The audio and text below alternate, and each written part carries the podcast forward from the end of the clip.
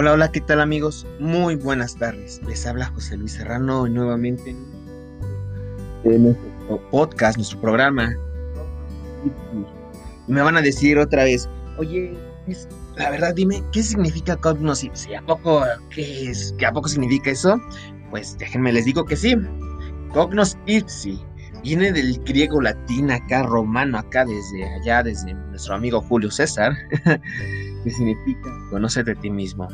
Esta frase les quiero recordar, la, escuché de amigo y lo mencionó acerca de un libro de Odín Peirón.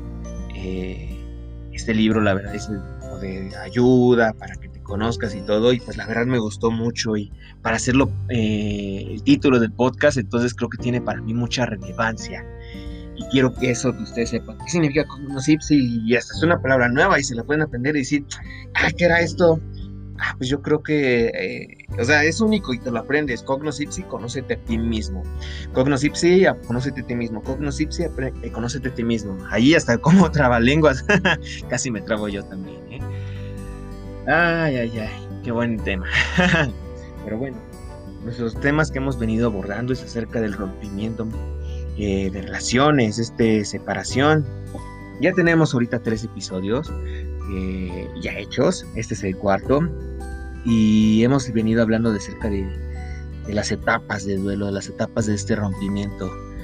Y como dije, es un duelo, etapas de duelo, porque es lo mismo, es un sufrimiento, es algo que tú pasas y pues son las mismos que encuentras cuando una persona pierde a alguien. Obviamente tal vez puede ser un sentimiento un poquito diferente.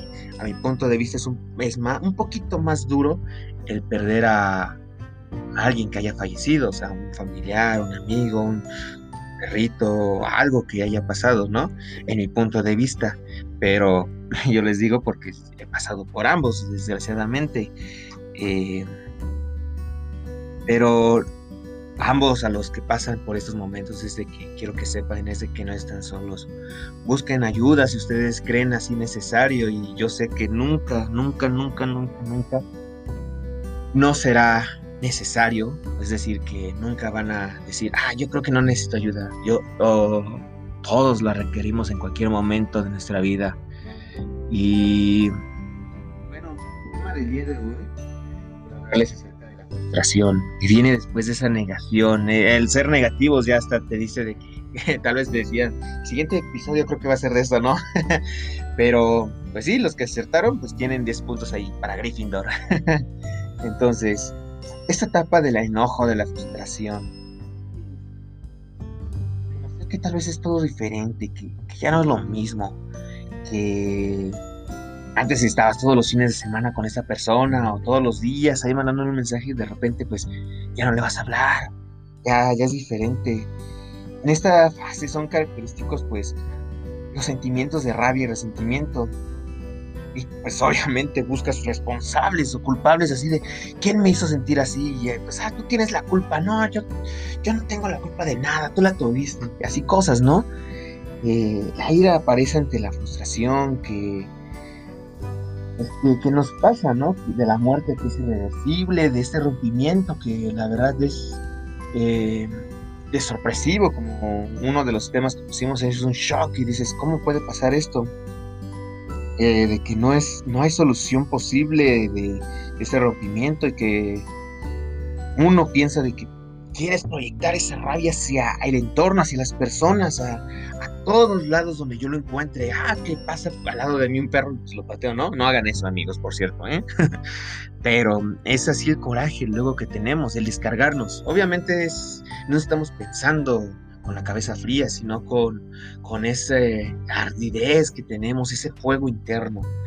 Entonces yo sé que, que es difícil y en mi experiencia lo que les puedo decir es de que una vez de que terminé con mi novia, regresé del estado donde ella vivía, eh, noté que pues, esa tristeza y todo, la verdad les confieso, yo lloraba en las noches. Y digo, típico, ¿no?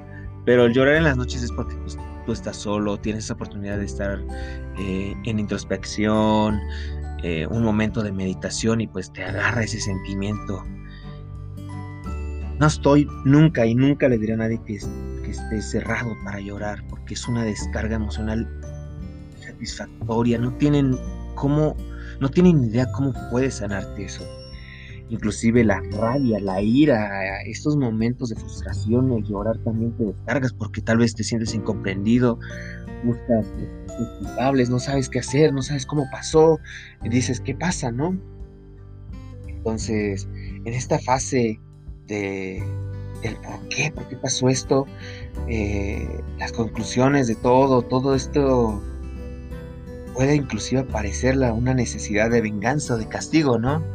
Es, hay quienes ahí agarran, y te prometo que nunca en tu vida me vas a ver y, yo te, te prometo que te va a ir mal sin mí, yo te prometo que me vas a encontrar mejor de lo que me viste y nunca te voy a hacer caso.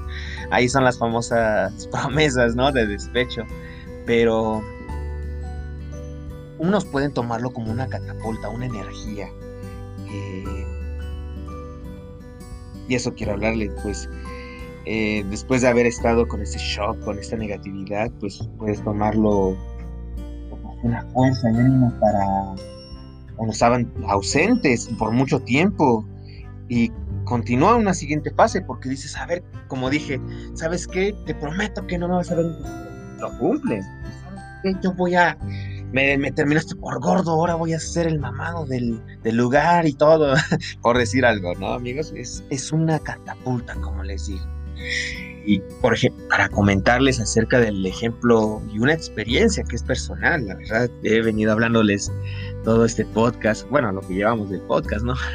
acerca de mis experiencias y pues una vez de que terminé, después de que, como dije que yo en las noches, eh, para concentrar mi atención, no sé cómo llegué a la de la tristeza.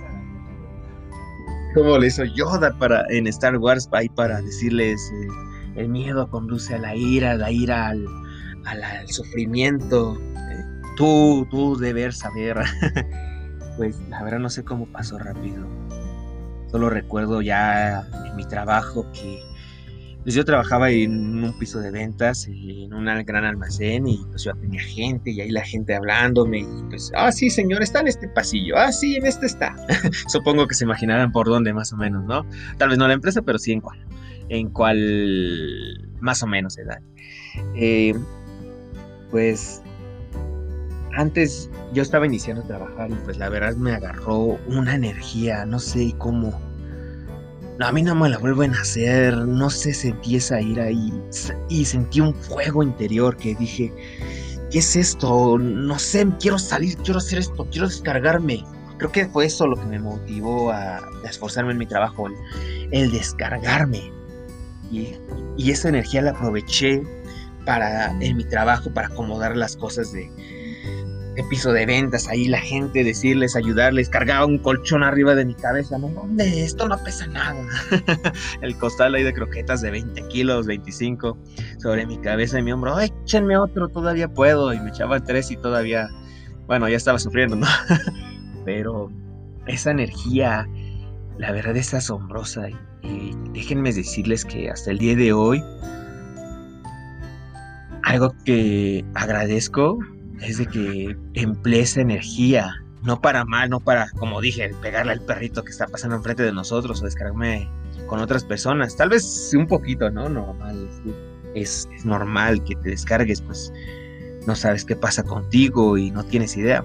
Pero agradezco que yo, no sé, tuve esa sensatez eh, de dirigirlo hacia algo y en mi trabajo, pues la verdad, como ya terminaba y hacía las cosas más rápido, con más energía, estaba así de eh, modo activo, pues me notaron más y me, dieron oportunidades, ¿no? Es decir, eh, me decían para, oye, quiero que me ayudes en un informe, quiero que, que, veas y me apoyes en esto, en otros pasillos ayúdame, porque yo sé que tú eres rápido.